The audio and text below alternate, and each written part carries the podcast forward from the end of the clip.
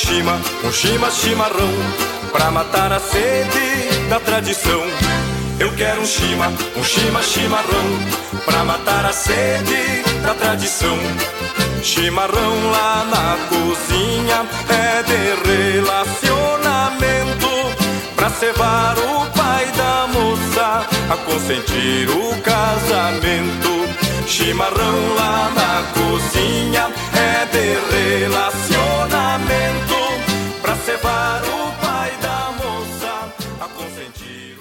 Olá, petisqueiros e petisqueiras! Sejam bem-vindos ao podcast Petiscos de História. Eu sou Alexander, professor de História e responsável pela disciplina de História da Alimentação do curso de Gastronomia no Instituto Federal Farroupilha, Campus São Borja. Nosso objetivo nesse podcast é fazer você perceber os alimentos e nossa história de outra forma. Esse é o um projeto que envolve alunos e alunas do curso de Gastronomia do IFAR Campus São Borja. Eles irão me ajudar a conduzir vocês por essas histórias, fazendo a pesquisa acadêmica e trazendo informações sobre determinados insumos, pratos ou temas ligados à cozinha e à mesa. No episódio de hoje, vamos dar continuidade aos legados indígenas na nossa alimentação. Hoje vamos falar sobre a erva mate, ou Ilex paraguariensis. Irão compor esse podcast a aluna Melissa e os alunos Cleverton e Rafael. E aí, gente, como é que vocês estão? E aí, tudo bem? Tudo tranquilo? Como é que tá, pessoal? Vamos falar de erva mate hoje? Tô aqui com a minha na mão, ó. A pergunta que fica, e você, como está fora dos stories? Brincadeira. Olá, gente, tudo bem com vocês? Fico muito feliz que vocês voltaram para o nosso segundo episódio, né? Vamos contar que são as mesmas pessoas, tá todo mundo voltando, né?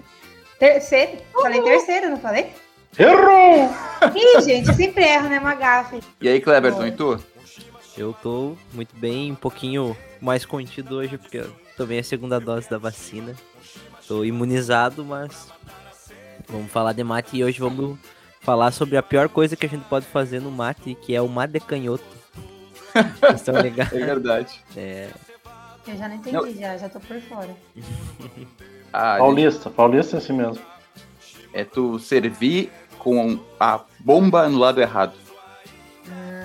Ah, ah. já não sabia dessa, hein? Tem, tem lado certo. É, o, é a ofensa, hein? Tá vendo, né? É. Só que eu sou canhota, ainda é bullying. É, é, isso, aí, isso aí é, é, são as hegemonias. Eu quero chima, a ideia chima, chimarrão, pra matar a sede da tradição. Eu quero um chima, um chima, chimarrão, pra matar a sede da tradição. Eu quero um chima, um chima, chimarrão, pra matar a sede da tradição. É adorado.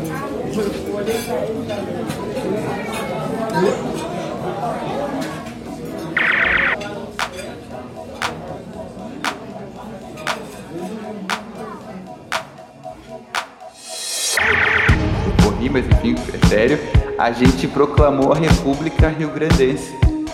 É o carnaval gaúcho, você sabe? Não é tipo um diazinho. O pajé trocou a filha dele por uma folha de árvore, né? Tá muito nervoso? Toma um chimarrão, tu vai te acalmar. Eu queria começar hoje fazendo um momento tiete. Eu quero agradecer e mandar um beijo especial para Maria Adams Frantz, nossa ouvinte assídua e a mais entusiasmada. Ela ouve no banho, ouve o tempo todo, comenta, já sabe quem são vocês e, e tá me cobrando há horas a erva mate. Tá? Então, vocês vão ver.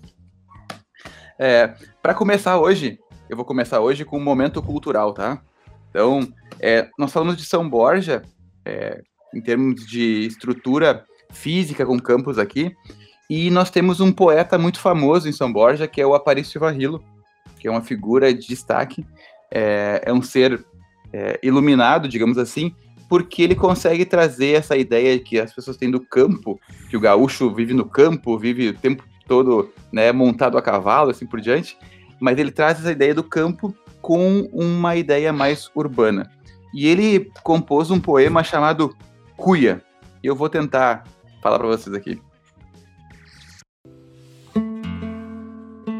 Cuia morena queimada, confeccionada a lo bruto, rude cálice matuto de amarguentas comunhões.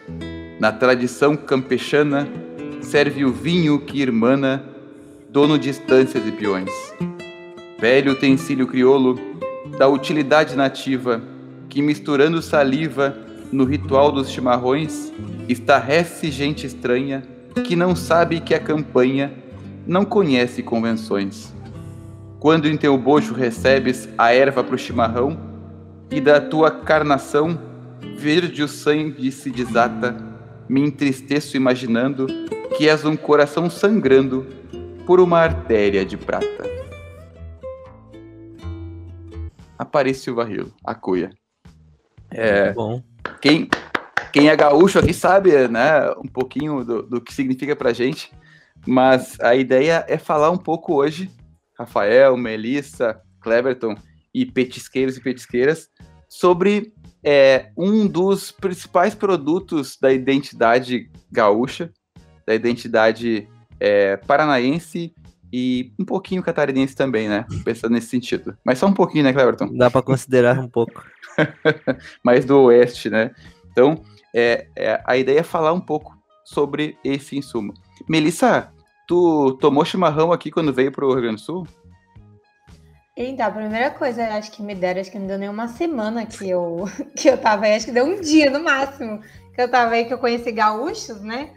Me deram chimarrão para eu experimentar. E é uma experiência muito diferente, porque é igual eu falo, quando eu vou de São Paulo para o Rio Grande do Sul, e dá para você ver nítida a diferença. Você sobe no avião, quando você está no aeroporto, não tem ninguém com uma cuia, nem com uma térmica, nada nada. Agora, você desce do avião, você pode ter certeza que você vai. Quando eu vejo uma cuia, eu sei que eu cheguei no Rio Grande do Sul.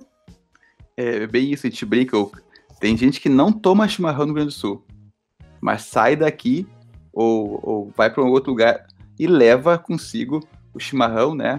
A cuia, a bomba, a erva e a água quente para fazer essa infusão. Mas eu acho que em todos os meus dias morando no Rio Grande do Sul, eu não tive um dia que não vi um chimarrão ou nada do tipo, qualquer lugar. E é isso que me deixava curiosa, porque eu achava que era tipo, ah, você chama seus amigos e você toma. Eu não sabia que era, tipo, literalmente em qualquer lugar, tipo, na escola, na sala de aula, na faculdade, o pessoal estudando. E eu tomando, eu achava isso muito legal, muito diferente, mas muito legal. Não tem hora nem lugar. E faz parte do batismo, por isso foi o primeiro dia. Eu, claro, a gente agora vai ter que discutir a questão toda depois do, da, da pandemia, como é que a gente vai tomar. Porque eu me lembro que quando eu estava na aula com as gurias, lá com a Melissa, eu estava dando aula e em algum momento eu pegava a, a, a, a cuia, né? E elas me serviam chimarrão e eu tomava enquanto tava aula. Pois é, a, do próprio poema que ele fala, né? Misturando saliva no ritual dos chimarrões, que daí pulando pra outra parte que não. Estarrece gente estranha que não sabe que a campanha não conhece convenções. Então, né? Já você sabe que isso não é um hábito higiênico.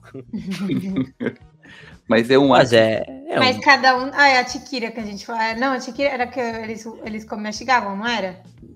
Não, a Qual que tiquira é? é, é aguardente, né? Não, eu tô tentando lembrar aquele que eles mastigavam. O tipiti, não. Ai, gente, esqueci o nome. Foi há um episódio atrás, dois Sim. episódios atrás. Tá, que mastigava pra fazer aguardente, a tiquira. É, tá certo, então tá bom. Então, Isso. cada um na sua cultura tem alguma coisa que antes não era considerada higiênica aí, ó. No episódio passado eram as mulheres que mastigavam pra fazer tiquira, vocês aí com o chimarrão, todo mundo vai ter alguma coisa. Sim. É, mas a, a- realmente a bomba do mate tem que ser, ser pensada, principalmente agora da- depois da pandemia. A solução é cada um ter a sua bomba, daí cada vez que vai tomar, tira a bomba e bota outra. Pois é, né? Agora vai ter que ser assim. Ou eu pensei numa cuia com 12 bombas, sabe? E quando a gente fala que bomba é que nem, na, que nem na arguilha, assim, um uma cuia grande com várias mangueiras, cada um puxa a sua. é, é mais ou menos isso, sabe? Eu, eu, eu fiquei pensando assim, a gente com. Só pra falar que bomba, né, gente? Aqui, bomba é, é o, é o canudinho, é o canudo que, que a gente sorve a água que fica no chimarrão aqui, tá? Pra ficar bem claro. Tem uma piada que, que diz que o gaúcho entra no, no, no aeroporto, né? E o cara. O que, que tu tem aí na tua mala? Não, não tenho nada aqui, tem só uma bomba aqui.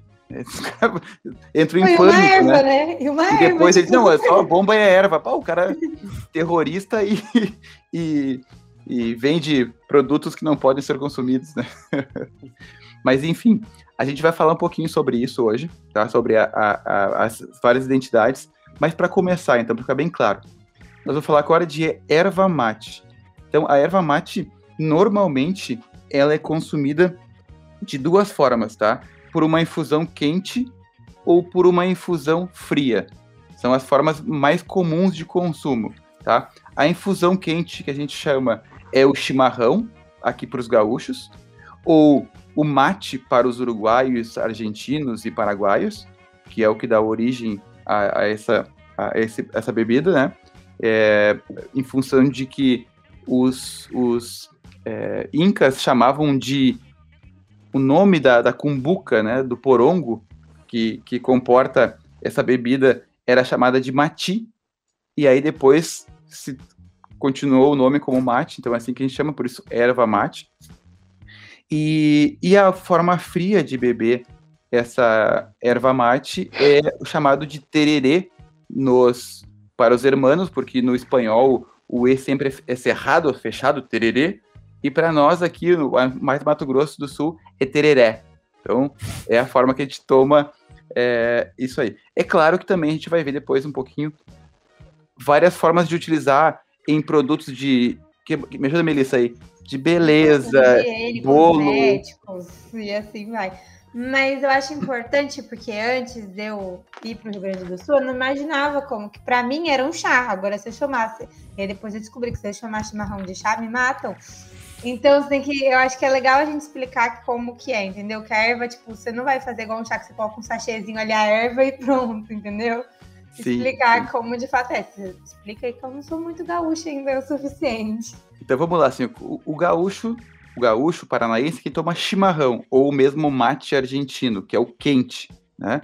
É, a gente usa um porongo, normalmente, para poder acondicionar. Porongo é, grosso. Porongo grosso, né? Mas também hoje em dia é, se gourmetizou também o chimarrão, a gente brinca, então tu usa vários tipos de equipamentos, pode ser metal, enfim, vidro, mas o tradicional é o porongo grosso, em que tu coloca essa erva que ela é moída, triturada, enfim, depois eu vou explicar melhor o processo.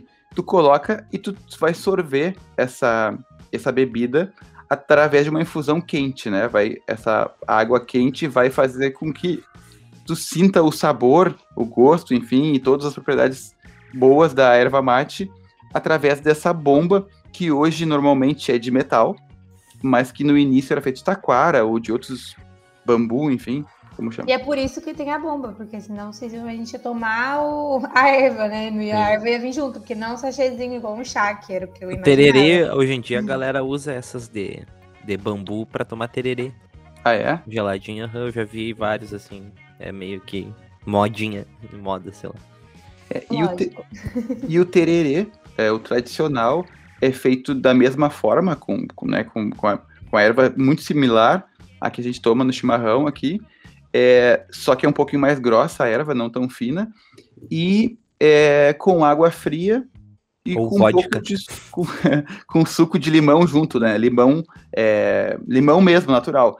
Mas também agora virou moda tomar com tangue, com suco, com refresco, enfim, tu coloca ali dentro e toma aquele negócio que cheio de açúcar. Fala, suco de pacote, né? Porque a Tang não tá nos patrocinando. Poderia, mas não Aí tá. vai que nos patrocina. Então, o Fresh, que mais tem? Ah, tem o Kisuko. Conhece, Melissa, o Kisuko? Opa, conheço todos. Suco, tu tinha um pacotinho com duas gramas, tu fazia 25 litros de suco. Dois litros, né? Aquilo era um absurdo. Né? Não, mas é isso que eu acho legal também, porque, por exemplo, eu não gostei de mate, ó, a polêmica já, já no começo do episódio destruindo. E aí, é, eu acho, porque para o meu paladar era muito amargo e muito quente, eu não sou acostumada, ainda mais porque eu vim de um lugar, né, de sol, praia, eu não tô muito acostumada com frio, e querendo ou não, mate ajuda a esquentar, né, então é algo bem quente. E aí que é legal falar que com o tererê às vezes é uma opção de a pessoa tomar o mate de ou usar erva mate no seu cotidiano de uma maneira diferente. Eu me adaptei mais ao tererê porque ele é mais docinho, igual o Alexander falou. Então, gente, tem mate para todos os gostos. Se você falar que você não gosta de mate por causa que é muito amargo, dá um jeito, porque para tudo tem um jeito. Ah, e importante, né, Melissa? O, o, a gente fala assim, porque a gente tá falando o tradicional, que foi estabelecido como tradicional e, e que era consumido, é a erva mate, que é uma, é uma árvore, na verdade, né? nós extraímos as folhas e os galhos mais finos e, e trituramos esses galhos, né? Tem um processo todo, depois eu falar melhor. E a gente coloca isso sem mais nada. Não vai nenhum tipo de chá e nem açúcar. Então é algo que é um pouco amargo. Agora, quem vai tomar a erva mate é, uruguaia ou argentina ou paraguaia, ela é muito mais amarga do que a nossa, porque a nossa é verdinha, né? E a deles é, passa por um processo de oxidação um pouco maior do que a nossa. Fala, Rafael. Não, era exatamente isso que eu ia falar, a questão da oxidação da erva. É, assim, ó, é, é importante falar sobre isso. É, a erva mate que nós tomamos, o chá mate, faltou isso, né, Melissa? A gente falou da, da erva, do tererê e do chimarrão, e tem o chá mate, que, vo, que os cariocas tomam é, na praia normalmente, né? Mas que a gente consome em mercados e que vem em sachê. E aí sim, esse chamate, tu coloca ele dentro da xicrinha com água, né? Depois tu tira, pode adoçá-lo e tomar é, esse chamate.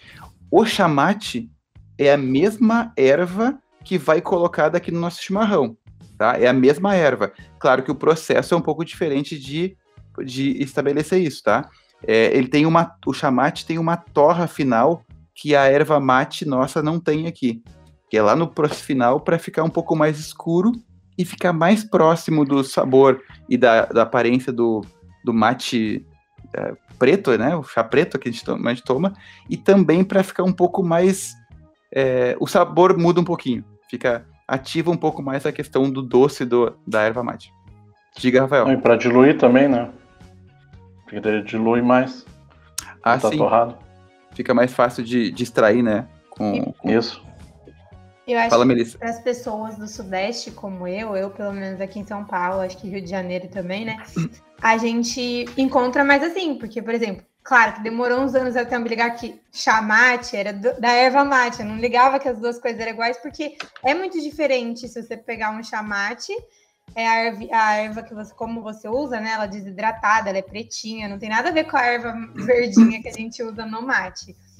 Então, é para quem é do Sudeste, eu acho que vai estar tá acostumado. Eu, por exemplo, a gente tem costume daqui no verão, a gente compra em dois litros chá gelado de mate. E aí a gente toma como, igual eu falei, tudo tem um jeito pro mate. Então é só saber você escolher o seu melhor jeito. Então aqui a gente tem esse costume que eu não. Até eu me ligar, né? Que era a mesma coisa, parece óbvio, mas tem muita gente que não sabe que é a mesma erva por elas serem tão diferentes de aparência.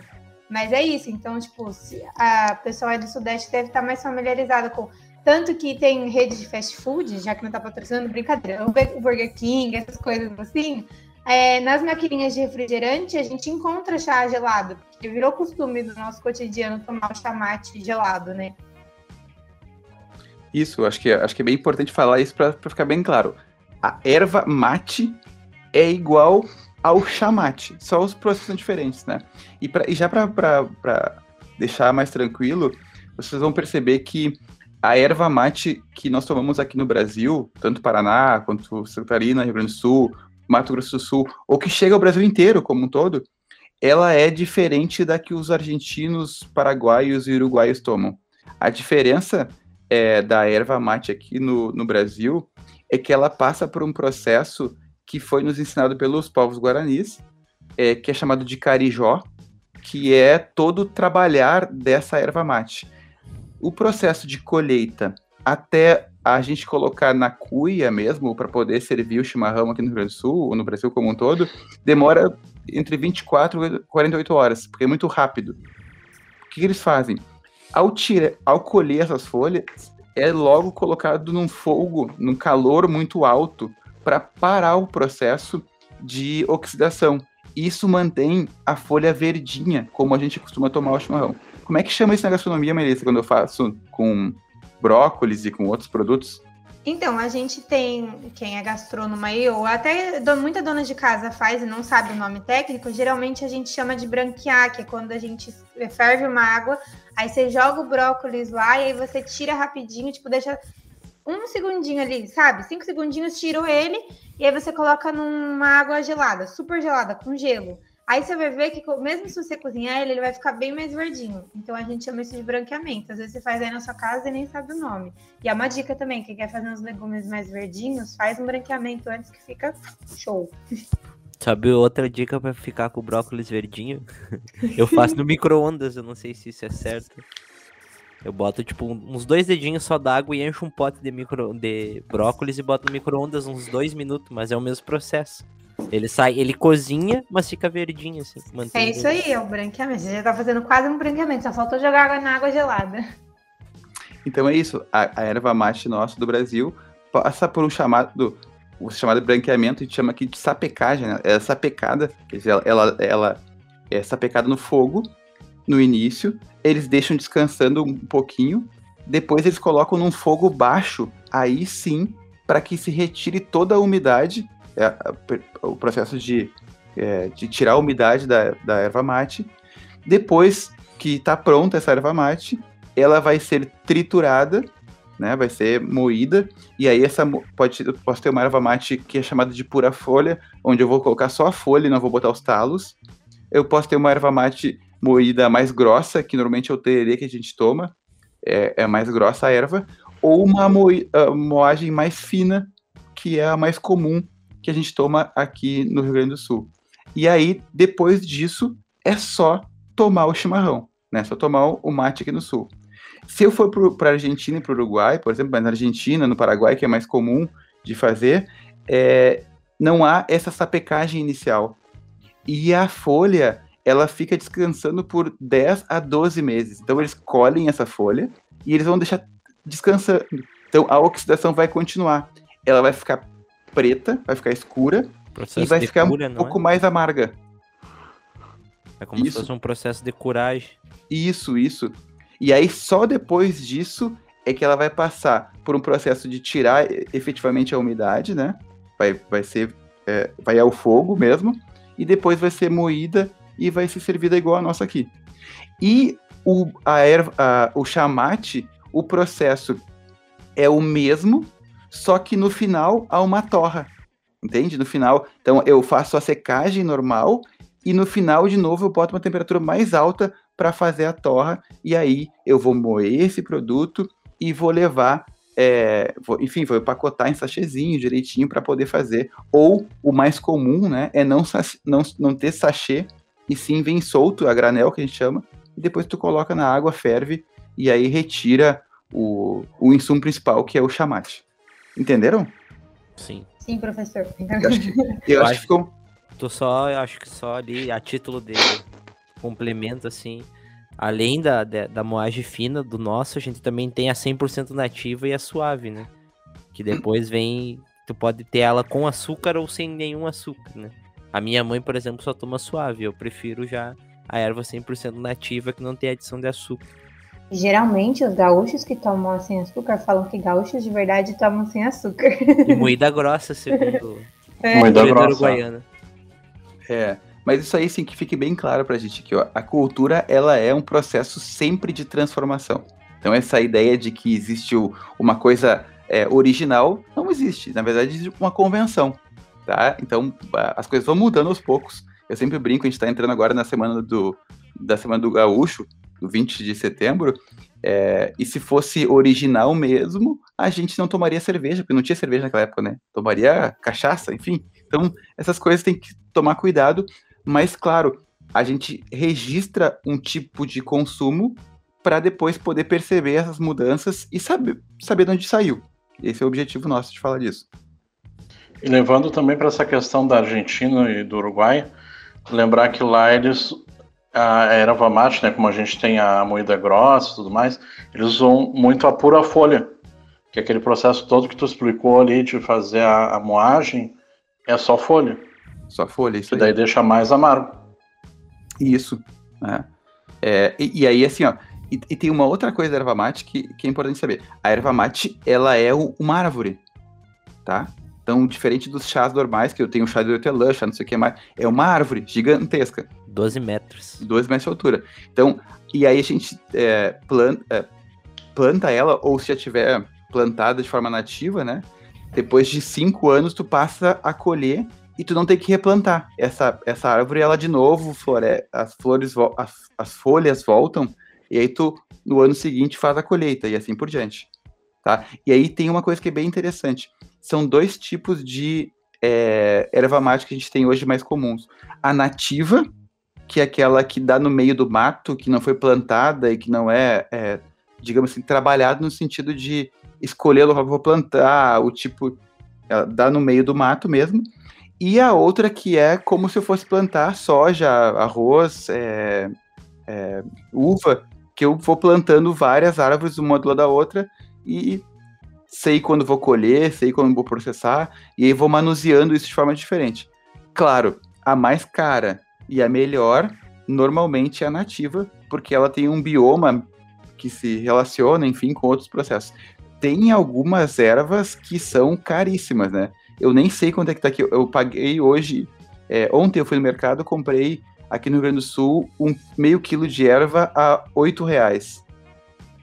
Tá? Então, mas tem ervas que tá mais de 100 reais o quilo. É, é porque a, essa, essa a nativa, a planta, na verdade, da, da erva mate, ela é uma planta muito sensível, principalmente ali no, na, na fase inicial dela, logo que ela emerge e vem, começa ali nos, nos primeiros meses, e ela se desenvolve na sombra, ela é de clima subtropical, mas ela é, ela precisa de, de uma sombra muito boa até um certo tempo. Então, tipo, a produção dela em larga escala é muito custosa e é muito delicada também. Então, acho que por isso até que a nativa acaba sendo mais cara, porque ela é realmente um processo natural ali, né? Mas ela é uma, é uma planta muito sensível à, à erva mate. Ela não é sensível depois que ela é uma árvore já formada, né? Aí sim, aí ela tá bem estabelecida. Mas ela geralmente ela dá por baixo, assim, da, das outras. É, pega menos sol, né? Vai ter menos folhas uhum. também. Enfim, tem uma, tem várias explicações que o Cleverton entende bem melhor do que nós, mas que, que no fim das contas o produto eu nunca tomei desses produtos caros assim, eu nem, nunca vi no mercado para vender isso. De acordo com o sabor que você leu, É, é isso. eu acho, eu acho que é um pouco eu acho que é um pouco marketing, assim, não vejo muita diferença da. Até porque se tu parar para pensar pela lógica, a produção, como ela é uma planta muito sensível de se produzir, ela a, a, produção dela em larga escala deveria ser mais cara. É porque ela é um. Realmente é, é um nojo, assim, de lidar com, com a erva mate. Quando tu, tu pega ela ainda ali no. No tubete para tirar ela e botar no. Mil polêmicas. Um aluno leva... de gastronomia falando que gourmetização é ruim, polêmicas. é, eu não entendia também, tipo, eu falava, ah, beleza, eles têm esse costume, mas aí eu ficava pensando, ah, será que faz mal para a saúde? Será que isso daí é bom? Eu acho isso uma coisa legal da gente falar, que além de ser, tipo, bom socialmente, né, vocês têm esse costume, essa rotina, é legal a gente falar dos benefícios que a erva mate traz, querendo, querendo ou não, é antioxidante, é vocês consomem muito mais água por estar tá tomando chimarrão, então, tipo, isso ajuda você a se hidratar e tudo mais. E tem alguns estudos que dizem que a erva mate, né, ajuda em função renal, perda de peso, doença neurológica, Alzheimer, até tem alguns estudos que eles estão tentando descobrir se ela pode ajudar ou não. Então, acho isso bem legal a gente falar que além dela, tipo, ter essa importância social, ela também é importante para sua saúde. Então, às vezes alguém, tipo, ai, ah, não gosto de de tomar chá ou não tem dificuldade para beber água. Às vezes erva mate é uma saída, né? Para ela começar a ajudar ela mesma. Sim, eu acho que isso é bem importante é, frisar. E uma coisa que tem na erva mate, no chá mate, enfim, é a cafeína também, que é um estimulante que é, a gente usa bastante para trabalho, para estudar, enfim, para nos mantermos acordados. Tanto é que o Cleberton brincou comigo aqui antes de começar, que eu comecei com uma, era, uma cuia na mão aqui, né, sorvendo o meu amargo, e ele disse: é, não vai dormir de noite, porque a gente não tem o costume de tomar tanto mate à noite, porque ele é um estimulante. Então, para te evitar que tu. Só se é, tu trampar de segurança. É, por segurança. monitor de tela. Hum. Fica observando ali as, as telinhas. Os caras ficam a noite inteira tomando mate, justamente por isso, que tu mantém acordado. Vai viajar, por exemplo, vai pegar a estrada de manhã cedo, a primeira coisa que o pessoal faz é um mate, para não dar sono na estrada. É, e uma outra coisa que, que o chimarrão funciona também, né, o mate, é que ele é, sacia de alguma forma a fome, tu, de, tu come menos.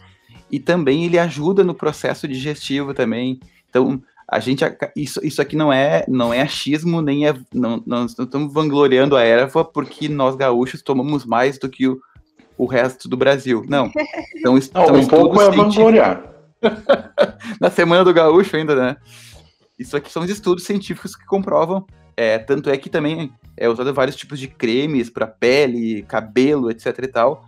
É, então, a erva mate é um produto, sim, muito importante para a saúde é, hoje nossa. Tá? Claro, tem que tomar cuidado com a questão da água muito quente, porque a gente pode ter, é, enfim, ampliar a possibilidade de câncer de esôfago, câncer de estômago, enfim. Mas o normal é se tomar um chimarrão com uma temperatura agradável. A Melissa disse que nunca é agradável para ela, né? Mas é porque eu falei, eu não tenho esse costume, mas é uma coisa minha, tipo, eu não consigo tomar café também. Então, se for pra mim, uma paulista não tomar café, que é tudo que é um cafezinho, que aí pra vocês é um mate, né? A pessoa chega e você uhum. fala um mate, aqui é um cafezinho. Então, mas mas mesmo assim, eu ainda acho muito quente, até para paladares normais. Vocês têm a ah, boca ah, calejada eu, já. Eu sou, sou gaúcho de nascença e eu também não gosto de mate muito quente, não. Não, mas Ai, qual que é a temperatura certa. pro mate? É isso aí, Rafael. Fala aí pros quem não é gaúcho aí. Então, geralmente 70 ou 80 graus no máximo. A gente até tem aquelas chaleras elétricas aqui no Rio Grande do Sul tem a, a de chimarrão que se chama, né? Que em vez dela ela tem aquela dos, dos 100 graus, né? Mas ela tem também a medição de 70 graus. Quando chega em 70 graus, ela corta. E até uma dica, fica bom até para passar café com essas 70 graus, fica muito melhor do que ferver. Ah, sim. E Não é se ferve água para café, né, gente? Pelo amor de Deus. Vai queimar o café. Mas é legal falar que, por exemplo, esse foi outro impacto que eu tive quando cheguei em São Borja. Fui conhecer o campus, a faculdade, o IFE, né? Aí eu tô na entrada do IFE e tem uma quentucha. Eu fiquei, gente, o que, que é quentucha? eu nunca vi isso na minha vida. E eu falava, mas pra que, que as pessoas precisam de um bebedouro? Tipo, aí tá bom, fiz minha matrícula, fui embora. Quando eu voltei nos primeiros dias de aula, quando tudo podia ser normal, é, eu vi o tanto de gente usando a quentucha para encher as térmicas. Aí eu entendi que era tipo tão presente que se não tivesse uma quentucha na faculdade, o pessoal ia dar um jeito de, de ter água quente pro mate, entendeu? A gente brinca que tem uma piada que o, o, o, para esquentar a água em qualquer lugar, a gente carrega um ebulidor. Só que aqui se chama rabo quente. então a gente tem que usar o rabo quente para aquecer a água pra tomar o chimarrão. Nem sabia que era ebulidor o nome. É, o nome é ebulidor, né? Também só não. Que, só que pra ti, pra ti não, não, não sobre a rede, né? Imagina, 30 estudantes ligando ao mesmo tempo um ebulidor. Ou rabo quente. Então, a quentucha, que não sei que. Eu não sei como é que chama aqui, mas é um. É uma. Um bebedor é um, d'água quente. É isso, né? E aí é, é, é, tão louco, Melissa, que todos os postos de combustíveis do Brasil, do Rio Grande do Sul aqui, que são. Tem isso. Tem água é, então, fria e água é quente. É igual. Eu falei, quando eu fui de avião, eu via erva, né? Mas quando eu fui de carro pro Rio Grande do Sul, é, eu achava muito engraçado que em todo posto de gasolina que a gente parava, nos banheiros estava escrito não lavar a cuia no, no, na pia. Eu não sei se é porque em top, não sei porquê, mas eu achava muito engraçado também, tipo, as pessoas terem o lugar certo para fazer o mate. Tipo, é umas coisas que eu nunca imaginar que existiriam. Tem é umas eu... regras aí que a gente vai falar mais pra frente, né? Aí uma das regras, não podia lavar lá. Normalmente o sifão da, da, da pia de banheiro, ele é mais curtinho, ele é mais fininho. Então entope fácil se ficar lavando a, a cuia, porque sempre vai cair um pouco de erva, mesmo que tu tire a erva da, da cuia. Então tem lugar certo para lavar, que é na pia da cozinha, ou na pia com um sifão um pouco maior. Tá?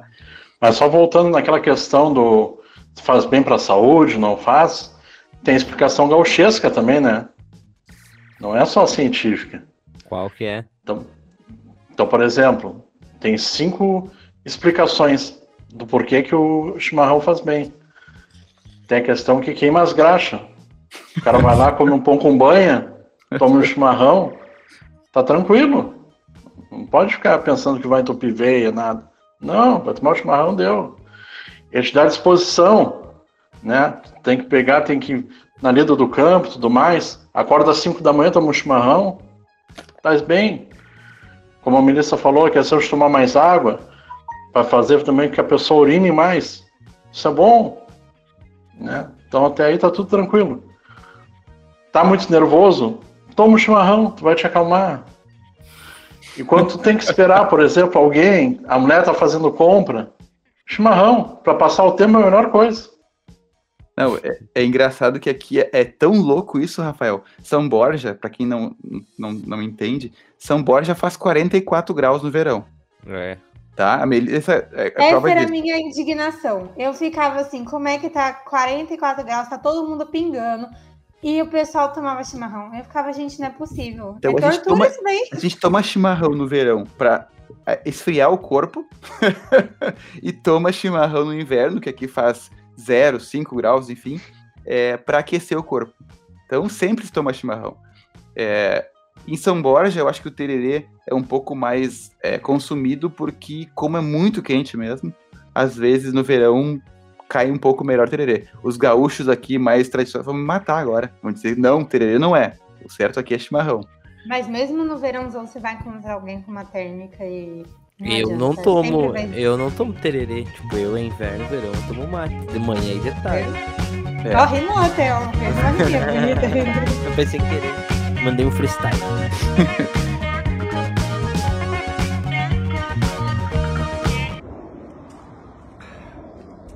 Vou tomar um mate.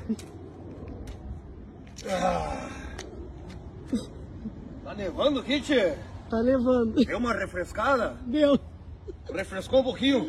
Refrescou. Mas que barbaridade! então hoje dá pra puxar um lençol pra dormir? ah.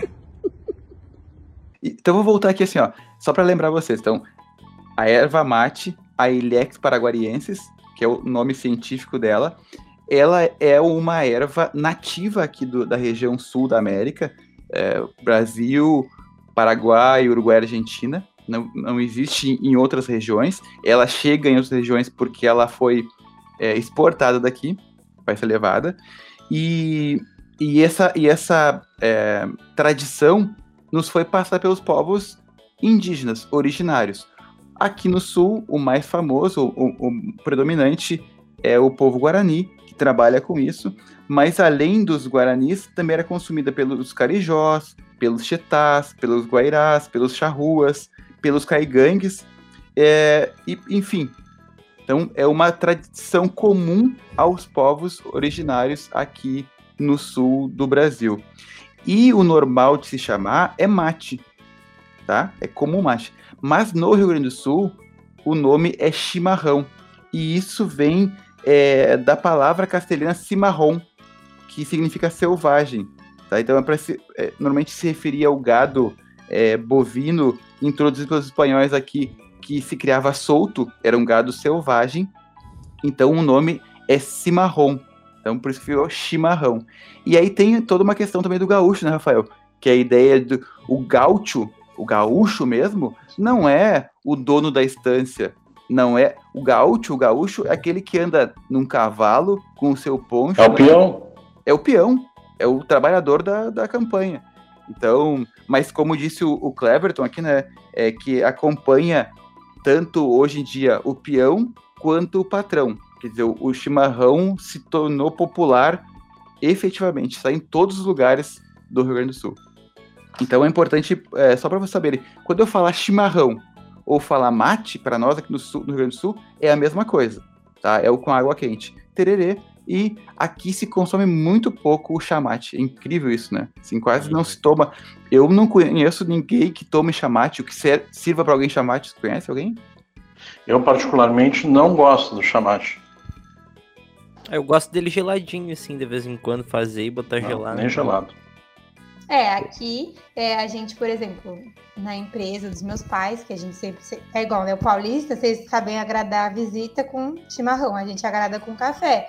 E quando tem chá, é sempre chamate. Então a gente já compra em granel, que era igual você falou, a gente já compra um pacotinho de meio quilo e vai fazendo. Aqui é costume, ou gelada, né? É igual o Cleverton falou.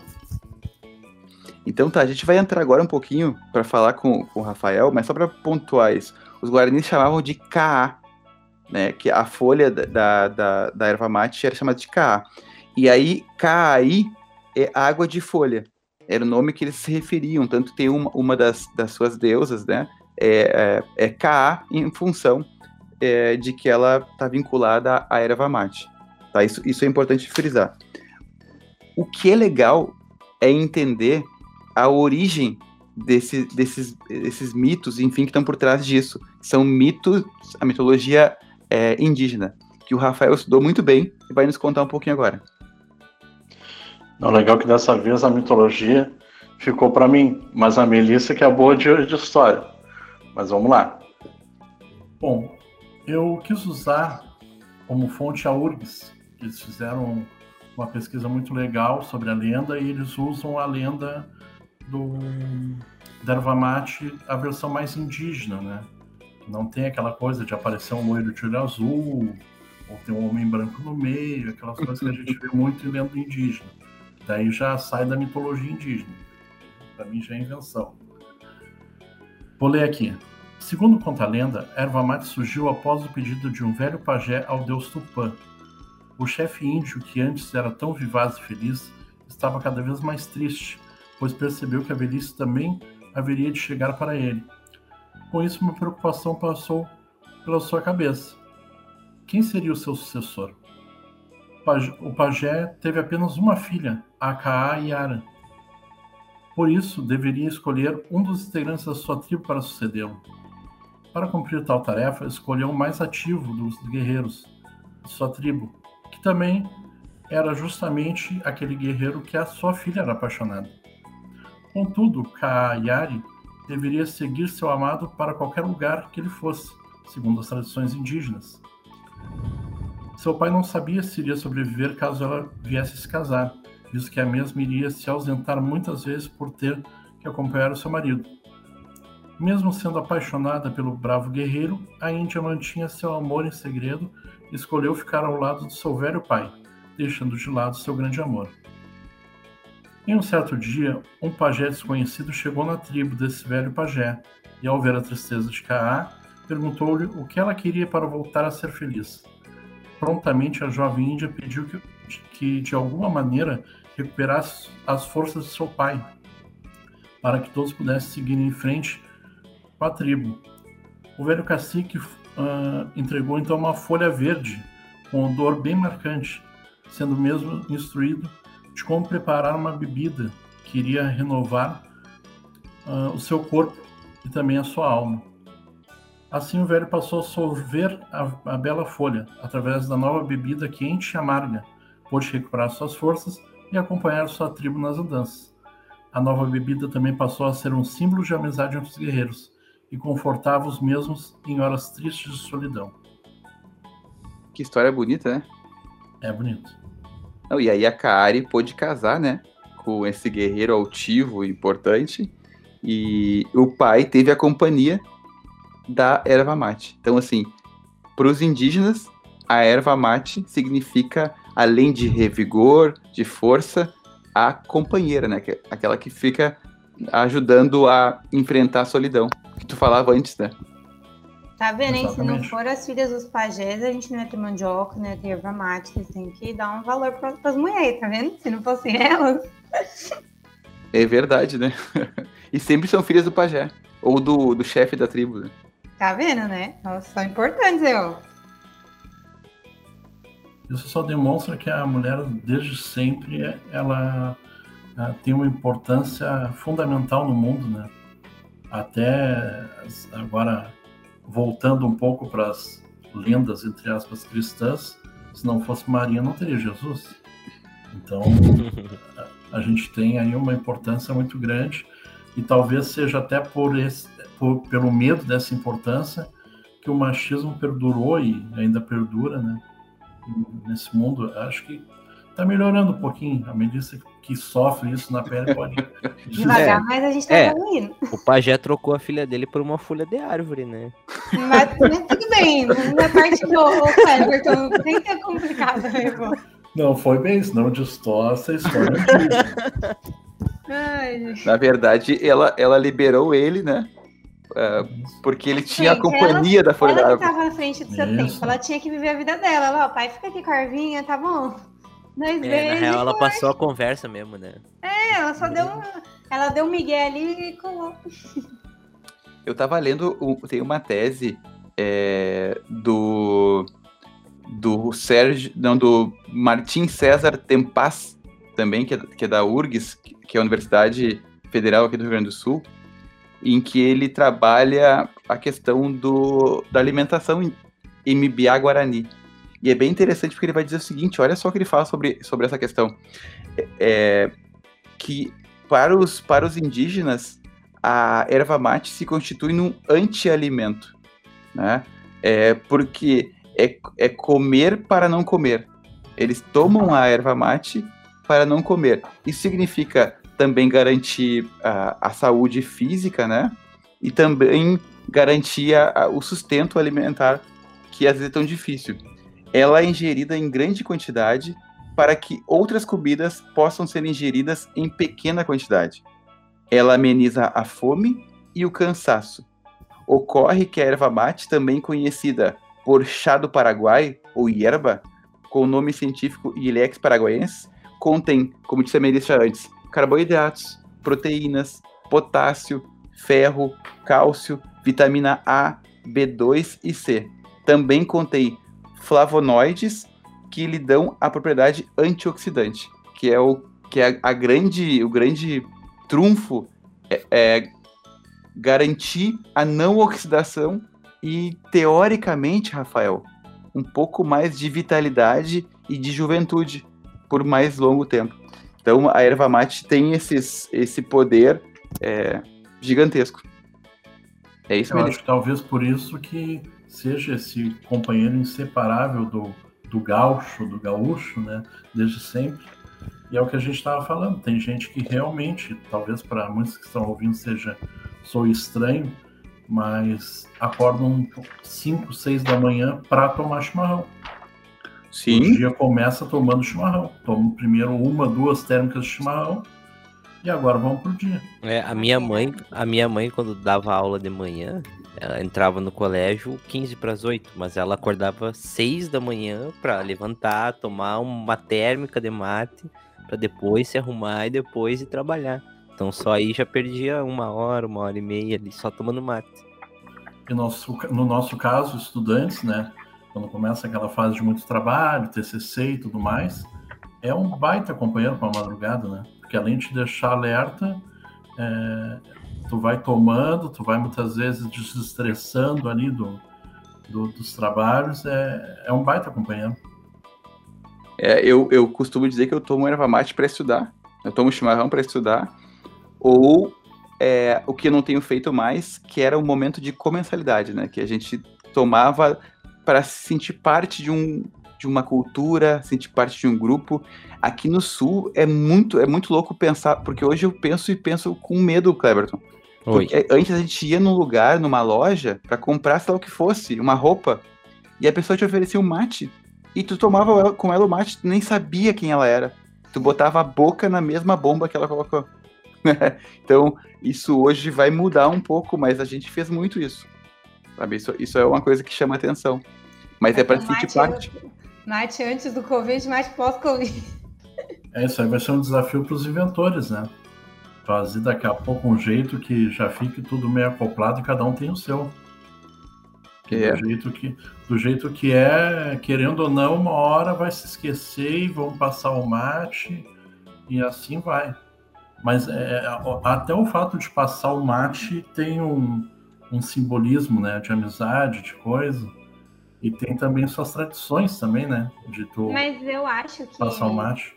Sim, mas eu acho que mesmo se a gente se inventarem uma no- um novo jeito, né? Igual a gente falou no começo, ai, se tomar por canudinho, vários canudinhos, sei lá, várias bombas, várias qualquer coisa, ou trocar a boca da bomba, sei lá, se inventarem um jeito, é, às vezes pode até facilitar difundir mais o mate, porque, por exemplo, para mim, confesso que é muito estranho, igual o Alexander falou, você pega da boca de um desconhecido e coloca na. Tipo, eu antes do Covid já achava isso estranho, entendeu? Tipo, pra quem é de fora é muito, tipo. É bizarro, a gente fica meio assustada no começo, assim. Então, às vezes, algumas pessoas podem não tomar por preconceito, sabe? Tipo, pô, por questão de higie- higiene. Ah. Tudo bem que eu não tô falando que é anti-higiênico. Vai pra noite e beija 20 bocas. né? Era o que eu ia dizer, né? Paulista É, vai pro é, carnaval. Não, mas eu não tô querendo dizer é isso. Eu tô falando aqui, Aqui, tipo, ó. isso pode ajudar, entendeu? O, mate ficar mais conhecido. Porque, querendo ou não, é um preconceito que as pessoas têm, entendeu? De achar que é anti-higiênico por conta disso. Vai Vamos que lá. assim o mate fica famoso. Vamos lá, já, então já que tu provocou, vamos para os 10 mandamentos do chimarrão. Ah, boa, Esse é boa. o segundo, inclusive, tá? Não diga que o chimarrão é anti-higiênico. Mas eu não disse isso, eu só falei que pode ajudar. Tá. Gaúchos não me matem, não me desertem Primeiro, primeiro mandamento, e esse é muito importante, gente. Não pede açúcar no mate. Chimarrão não vai açúcar. Tu quer tomar com açúcar, tu faz o teu e toma o teu com açúcar. Ai, tá amargo o teu chimarrão. Geralmente É, é não. mate de criança. Não vem com isso. Segundo, não diga que o chimarrão é anti-higiênico. Terceiro, não diga que o mate está quente demais, seu Cleber. Aham. Olha, na primeira vez que eu tomei mate, eu já quebrei todas essas regras aí, porque eu já falei, eu achei amargo. Aí falaram, como que vocês falam que é para de fresquear, alguma coisa assim? E aí eu já fiquei, gente, calma, mas... É, e aí eu fiquei assim, tá Não bom, gente. É, isso aí, ó. O-. Vocabulário gaúcho. Quarto, quarto, não deixe o chimarrão pela metade. Tem que roncar a erva. Nem o Alex estava fazendo agora há pouco ali, roncando a erva. Não pode- mesmo sozinho, Opa, tá não pode cheio. deixar pela metade. Tá? Aí, ó. E o quinto, não te envergonhes do ronco da erva no fim do mate. Sexto, e esse também, gente, acho que é mais importante que o açúcar. Não mexe na bomba.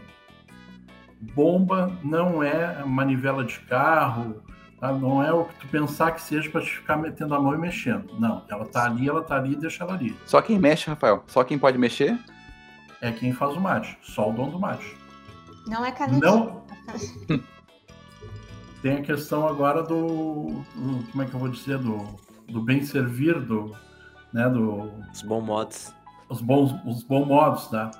Tu não altera a ordem do mate. Começou por mim, passou pro Alex, passou pra Miles, passou pro Cleverton, o Cleverton passar pra mim. Se ele passar pro Alex, não, não, não. Não muda a ordem. E é pela direita ou Assim. pela esquerda? Não, pela direita sempre. Normalmente é numa roda, né? Que a gente faz tipo uma roda. Roda. Imagina uma roda e Exatamente. faz com a direita. Eu tinha, tinha um lugar que eu trabalhava que tinha um setor que a pessoa tomava um mate e dava um mate pro encarregado. Aí ele pegava e servia para alguém, a pessoa tomava e dava pro encarregado de novo. E assim, o, o encarregado tomava 10 e cada um tomava um. Mas viu, o mate ajuda na memória, porque até na sala de aula, que não é uma roda, o pessoal lembrava qual que era a ordem, eu já ficava toda confusa. Aí eu, mas quem é o dono do mate sempre sabe a ordem. Eu ficava chocada que a pessoa, não, não, agora é pra tal fulano, né? Porque aí, ó, tá vendo? Número 8. Não durmas com uma cuia na mão. É o famoso microfone. Não fica com o microfone. Passa o mate. Toma esse mate e passa. 9. Não condenes o dono da casa por tomar o primeiro mate. Isso é tradição. Primeiro ele tem que ser do, de quem faz. Isso aí é uma coisa que vem desde os indígenas. E tudo Por quê? tem um Porque porquê. Exatamente, tem que vai ver se está bom, para ver se tá, para poder servir para os seus convidados. Já começa daí. E o décimo, Não, rapidinho, Não. peraí, rapidinho. Antes de eu Tá. ser pro décimo, eu acho, se eu estiver certo, Alexander me corrija. Mas é porque teve uma época que o mate ia ser proibido, né, pelos jesuítas, alguma coisa assim. E aí eles tinham que provar que aquilo não ia trazer algo ruim para a pessoa que estivesse é, tomando. Então a primeira pe- a pessoa que fazia sempre tomava primeiro para te falar, olha, não tá envenenado, sabe aquelas coisas assim? Não tem era- nada de ruim. é que nem o brinde, né? O brinde tu tem que bater uma taça na outra e tem que ir um pouquinho da bebida de uma para a taça da outra, para mostrar que não tem veneno. Eu... E o décimo, que entra também numa questão de saúde, não diz que chimarrão dá câncer de garganta. Já tô ralado. Não. Alexander de e eu garganta estamos expulsos coisa. do Rio Grande do Sul. Então são esses 10 aí, não esqueçam essa, principalmente mexer na bomba, não mexe na bomba de maneira nenhuma. tá? Eu, eu, faria, eu faria um apêndice e adicionaria o décimo primeiro. Qual é? Qual é? Que é não fazer mate comprido que nem guspe de bêbado. Porque é a pior coisa é tu pegar um mate que tu parece que tu tá tomando um copo d'água. Não é um mate aquilo ali, tá ligado? Ainda mais uma roda gigante com várias pessoas. Não, o mate tem que ser curtinho, é três, quatro chupadinhas e já tem que ir pro próximo. Tá, mas não pode ser também tão curto que nem coice de porco, né? Não, não dá. Tem que ser meio termo. tem, que, tem que ajustar. Mas só, eu queria voltar a pegar o gancho, Rafael, me permite, da Melissa ali do, do nono mandamento. Né? O primeiro mate, o chimarrão aqui, é, normalmente vai ser do anfitrião, de quem está servindo o mate. E aí alguém pode pensar, mas o normal é que o anfitrião seja o último, porque ele vai, né, fazer as honras da casa. Mas aqui tem um motivo. Tem, tem um motivo histórico e tem um motivo que acho que é prático. O prático é que a gente faz o chimarrão com uma erva, com água um pouco mais fria, para não queimar diretamente. E aí esse primeiro chimarrão vai estar tá com a água é, com água mais, mais fria e vai soltar muito ainda a erva mate no primeiro. Então tu vai cuspir fora esse primeiro mate para poder, é, enfim, para organizar o mate para o que vem tomar depois. Mas como disse a Melissa, é, quem, quem popularizou a erva mate efetivamente no Brasil foram os jesuítas, que acabaram se apropriando dessa cultura indígena.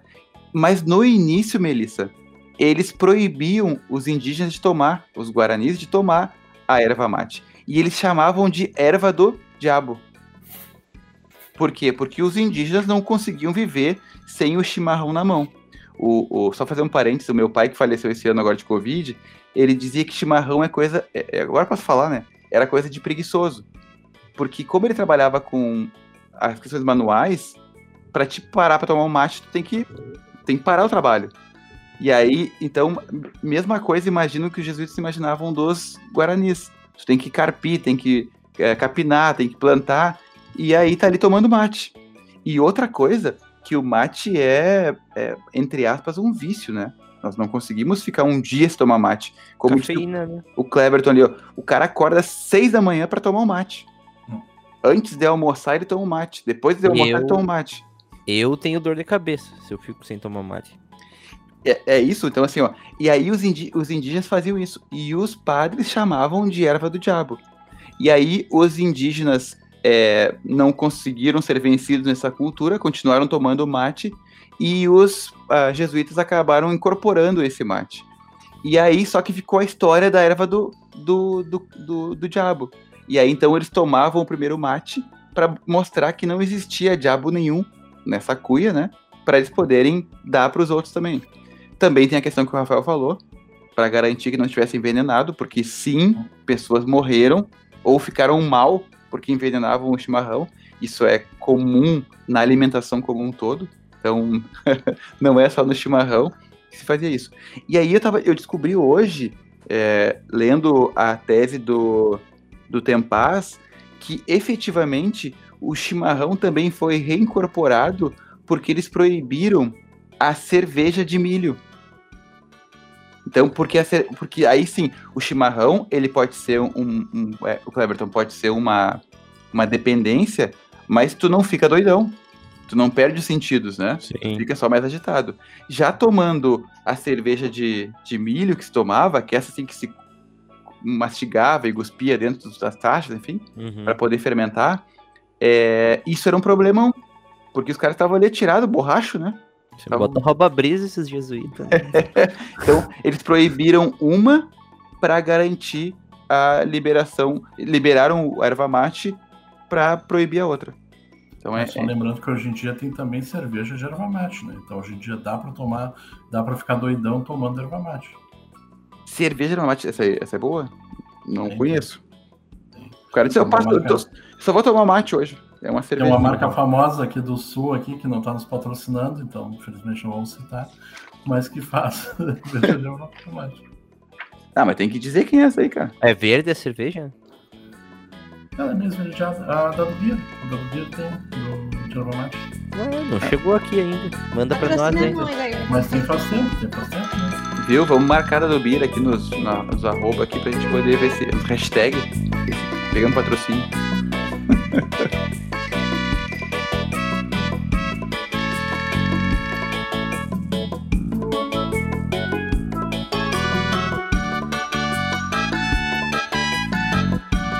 Bah, não tomei meu mate hoje, tô com uma dor de cabeça. Sabia que uma vez morreu uma velha com a cuia na mão? Ó, O último, ó. Vai ficar rico. Não, se tu for tomar comigo, eu coloco esquentar água. Che, a bomba não é a marcha do teu chevette. Mas tá entupido isso aqui. Quem foi o diabo que mexeu na bomba? Uma bota boa essa tua erva. É melhor do que a que eu tenho lá em casa. Bem, mas teu mate tá mais curto que coisa de porco. Bah, mas tá longo esse teu mate. Parece que eu tô tomando Rio Jacuí. Eu, eu acho que a gente tá, tá. O nosso tempo tá, tá se esgotando. A gente vai ter que fazer em dois episódios, né? Como pensamos, com o segundo episódio com uma entrevista com a professora Aline Roque. É, para a gente poder fechar essa, essa atividade, a gente poderia pensar em algumas curiosidades. Tu tem aí, Cleberton ou Rafael? Curiosidade tem bastante. O que tu quer? Eu já, eu já falei algumas já. E aí, Cleberton? Deixa eu falar uma aí, então. É, e como a gente falou lá mais anteriormente, né, que o, Ra- o Rafael, o Alexander comentou que eles podem ser usados em mais de uma coisa, é, tem uns artigos que eles rotularam como que a- o mate é usado, né? E, é- por exemplo, alimentos são pouco usados em alimentos, então a gente pode encontrar o mate às vezes como sorvete, como farinha de trigo, e nessa próxima entrevista a gente vai falar um pouquinho de como a gente pode usar o mate, né, nessa alta gastronomia. Mas ele vai muito além disso, então a gente pode encontrar o mate em bebidas, como drinks, tem champanhe de erva mate, gente, são coisas assim muito diferentes. Tem e em cosméticos, então assim, aqueles cremes para corpo, condicionador de cabelo, agora vários cosméticos usam, tipo, muitos cosméticos mesmo, usam o mate é, na sua composição. E além disso, para finalizar, também tem a higiene e limpeza, que tem algumas coisas, tipo, para perfumar a roupa, para perfumar ambiente, é, para barbear, para preparar a pele, etc., é, também usam em sabonetes líquidos, sal de banho, loção pós-sol, loção pós-barba, eles usam erva mate, por incrível que pareça. Pô, é, é muito, muito mesmo é utilizado, a gente não se dá conta. É, quando a gente falou da mandioca, a gente se deu conta de, de quantas coisas a mandioca era utilizada, mesma coisa da erva mate. Então, assim, você que é gaúcho, gaúcha, paranaense, ou que tá com todas a cuia, é, que tá com a cuia na mão agora, tá sorvendo o mate amargo, né, como a gente fala aqui no sul. É, Entenda que isso é influência, é cultura indígena. Tá? Então, assim, não, não tem nada europeu, não é italiano, não é alemão, não é, pô, não é nada disso. Não vou falar palavrão aqui pra não desmonetizar. Mas não é nada disso. Baixou o Cleverton no Alexander. Semana É. passada, no último episódio, era o Cleverton, agora é o Alexander. Mas eu tenho pavor, cara. Ai, sou italiano, sou itali alemão. Não. É, até pode ser também, gente, sabe? Né? Mas é, valorize o que, tu, o que tu tá consumindo. Né? A ideia de consumir esse chimarrão é influência dos nossos guaranis, dos caigangues, ou seja, dos indígenas, é, que foi é, ah, ah, como é que a gente, é, potencializado pelos padres jesuítas, que observaram nisso um grande lucro. Então, o, o Brasil passou a vender, a exportar erva mate. Tanto é que na Europa era conhecido como a erva dos jesuítas. Engraçado, né? Os jesuítas não gostavam, aí depois tentaram proibir, aí viram que podia ser lu- lucrativo, né? Parece outro tipo de erva por aí que tá pra acontecer, algo parecido. Eu acho que basicamente é, é, o que o Alex quer dizer é o seguinte, que tem, a gente tem uma herança genética, todo mundo tem, né? Que inclusive é até é bacana que hoje tem vários laboratórios que fazem e muita gente surpreende quando vê uma carga genética mesmo mínima africana sem entender o porquê. Por que será, gente? É. Por que será? Ah, então, mas a gente tem também essa herança cultural. E é dessa herança cultural que a gente tem falado nos podcasts. Dessa questão, essa herança cultural gastronômica da mandioca, da erva mate, e vão vir outras coisas por aí. Isso. E, e para fechar a minha fala aqui, só para não ficar para o segundo episódio, é, o nome Ilex Paraguariense é, foi dado por Saint-Hilaire, que é um viajante que esteve aqui em 1820 a 1830, passando pelo sul do Brasil. E quando ele estava no Paraguai, naquela região, ele viu muito dessa erva, se tomava bastante, os indígenas faziam isso, e ele entendeu que isso né, era do Paraguai. Depois, ele te- tem um relato que ele reconhece que talvez isso fosse dessa região como um todo. Mas então ficou o nome de Ilex paraguariense em função disso. Quer dizer, é, a erva transpõe, Melissa, os nossos estados nacionais hoje. Né? Pertence, pertence a um grupo maior, e aqui nós falamos de São Borja, que é um dos sete povos é, das missões, ou um dos 30 povos das missões.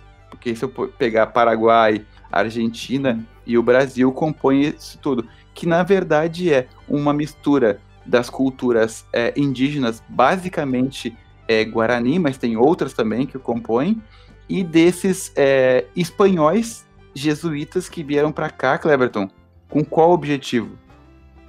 Transformar os nossos indígenas em cristãos e em súditos da coroa. Para quê? Para que tivessem mais riquezas, tanto em termos é, quantitativos de pessoas, mas também em ouro, prata e outros materiais que pudessem ser vendidos na Europa, inclusive a erva mate.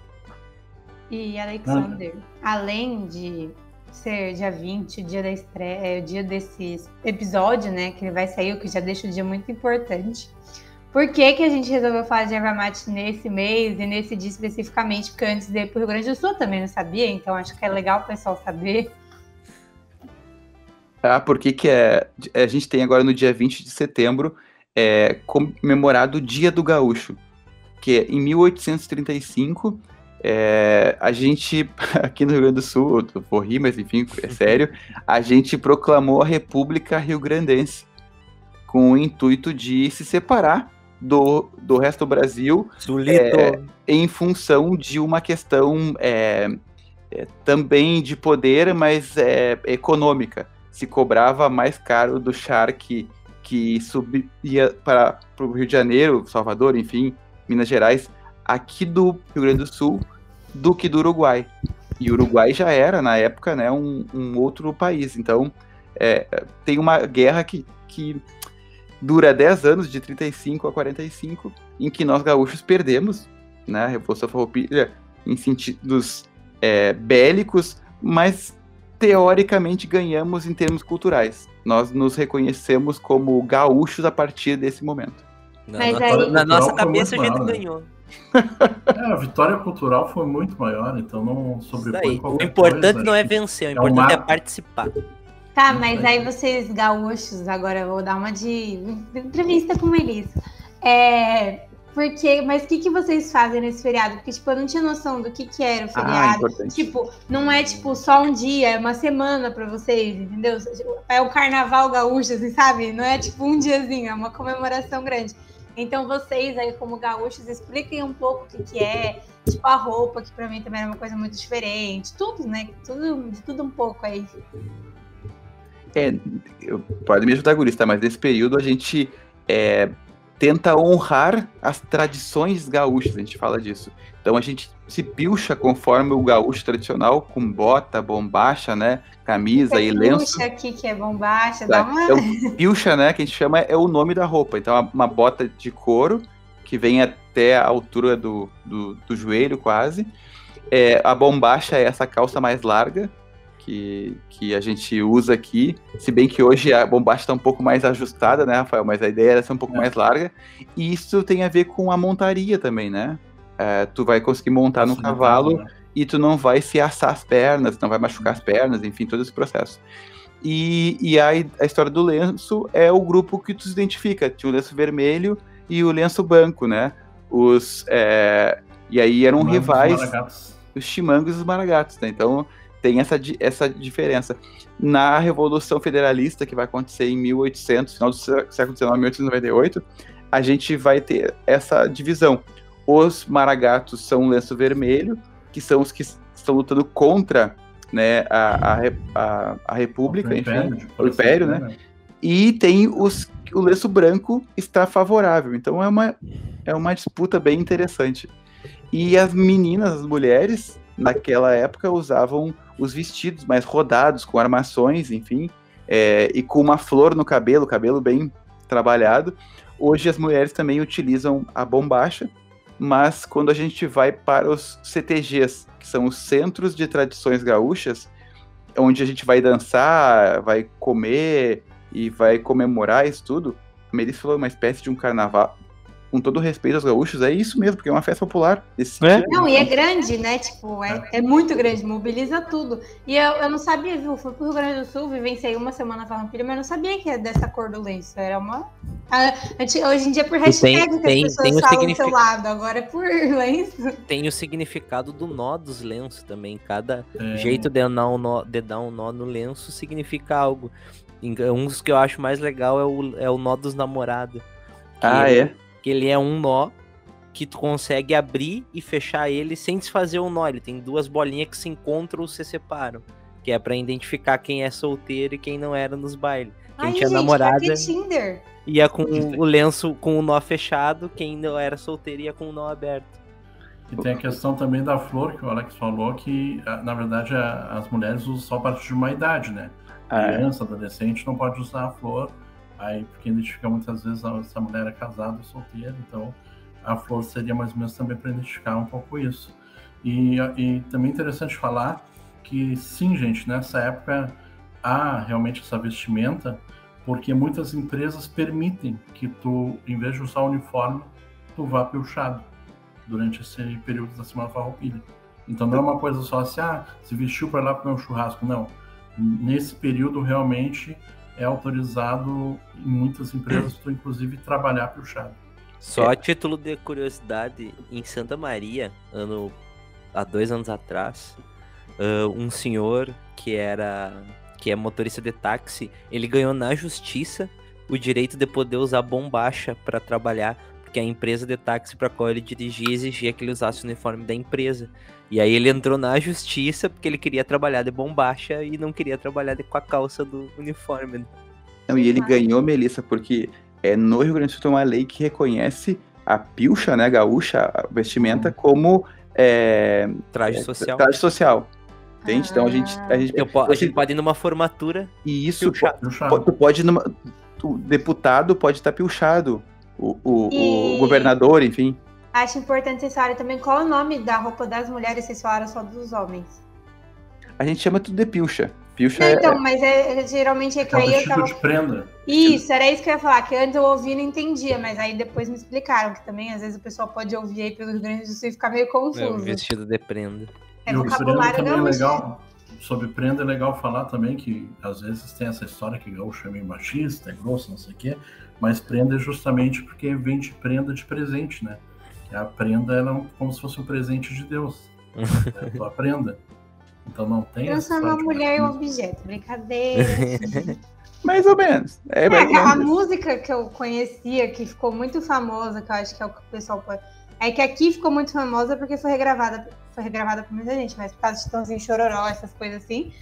É a do churrasco e chimarrão, fandango, um trago e mulher, né? Então. Churrasco, bom chimarrão. É. E essa, essa até que nem é tão. tão Não, sim, Não. ela, tu, ela Tem é outras bem por uma piores. mulher, então é mais tranquila, né? A original. Então, Não, mas é- tem que defende também, do Leonardo Morote Anão. Morote não, respeito sim, mulher Ah. é tudo, vida e amor. Quem não gostar, que fique assim, grosso, machista e barranqueador. barranqueador. Olha, essa eu não conhecia, eu vou ouvir depois. É, então, então, assim, a gente é, tá vivendo um momento legal. A cidade O inteira. barranqueador, ele fala barranqueador só. Barranqueador, ele fala no sentido de barranqueador mesmo? Tipo. Sim, Sim, sim, O que, é barranqueador. Ah, que-. Nossa. Então, É meio barranqueador A gente, complicado. não pode, a gente não pode traduzir no podcast. Não, mas, mas, dá de procurar no, no Google. É, tem- tem- dá pra ler o, o Analista de Bagé, que, é Ah, do boa. Veríssimo, que é uma boa Ótima leitura. inclusive. E aí ele dá, o, ah, enfim, explica sobre o barranqueador, tá? Sobre o que é o barranqueador. É, não é, bom. Aconselho a não procurar o que, que é. Mas sim, eu acho que é uma cultura é, bem machista, como também é paulista, como também é nordestina, enfim. E as coisas vão se ressignificando. Tanto é que a gente está comemorando agora 200. Não, quanto é? Ah, não me lembro o que que é. Mas sei que é, é a Anitta Garibaldi. É Anitta Anitta Garibaldi, Garibaldi, que é, o, isso. que é a pessoa homenageada nessa Semana Farroupilha. Isso. Isso. E a Semana Farroupilha é isso. A gente é, tem baile toda noite, com música gaúcha, com vaneirão, enfim. É, É, baile, é churrasco. cavalo, é cidade fedendo. Isso. O é pessoal. muito churrasco, é muita comida campeira. É, o- é o momento da gente reviver a tradição. Reviver os pratos tradicionais, pratos que a gente talvez não faça no dia a dia, ah, é, é, é um momento muito significativo pra gente. Eu vou brincar aqui como historiador, tá? O pessoal às vezes briga comigo aqui, mas é reviver aquilo que eu não vivi. Literalmente, tá? Porque a gente, co- só- as nossas tradições são construídas, todas elas, né? São significadas a partir de algumas práticas reais, são significadas. Então, ali na década de 40, é, um grupo de alunos do Julinho, uma escola em Porto Alegre, é, re- resolveu fundar as tradições gaúchas, né? É, no sentido de coletar informações e estabelecer quais eram as regras. E isso virou tão forte que tem CTGs, Centro de Tradições Gaúchas, em todo o Brasil e até fora do Brasil. No Japão, mundo. tem CTG no Japão. Tipo, É, É. eu, eu acho que o melhor produto de exportação do Rio Grande do Sul é melhor do que a soja, do que o arroz, enfim. enfim Uma porque- vez eu fui numa palestra que o cara falava que o gaúcho ele era o único que não deveriam permitir ser astronauta, porque com certeza chegar na Lua ia fazer um CTG. Mas enfim, gente, a gente vai poder falar um pouco mais. A gente quer dar é, os parabéns a todos os gaúchas e a todas as gaúchas e gaúchos de todas as querências, né, comemorarem isso. E, e nós não nos reconhecemos como melhores do que ninguém, mas na nossa singularidade é importante valorizar o que a gente construiu até hoje. É nesse sentido, tá? Não, não somos melhores que ninguém, mas somos diferentes. Só isso. É isso, gente. Tchau, tchau. É isso aí. É isso. Tchau, tchau. Obrigada. Tchau. Até a próxima.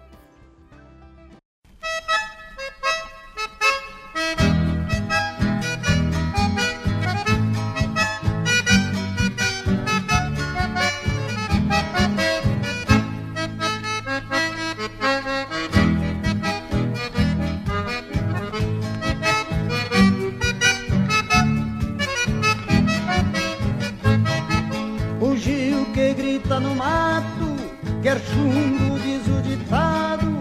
Ouvi um cuera largado, gritando em uma canção, que as regras para um ser humano é a mesma dos animais, que trata que nem baguais, maniando patas e mãos. De certo é um destes cueras, criado pelas barrancas, manunciador de potrancas, sem freio no linguajar.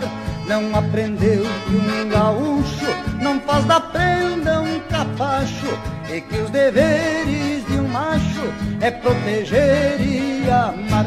Morocha não, respeito sim, mulher é tudo, vida e amor. Quem não gostar que fique assim, grosso, machista e barranqueador. Morocha não, respeito sim, mulher é tudo, vida e amor. Quem não gostar que fique assim, grosso, machista e barranqueador.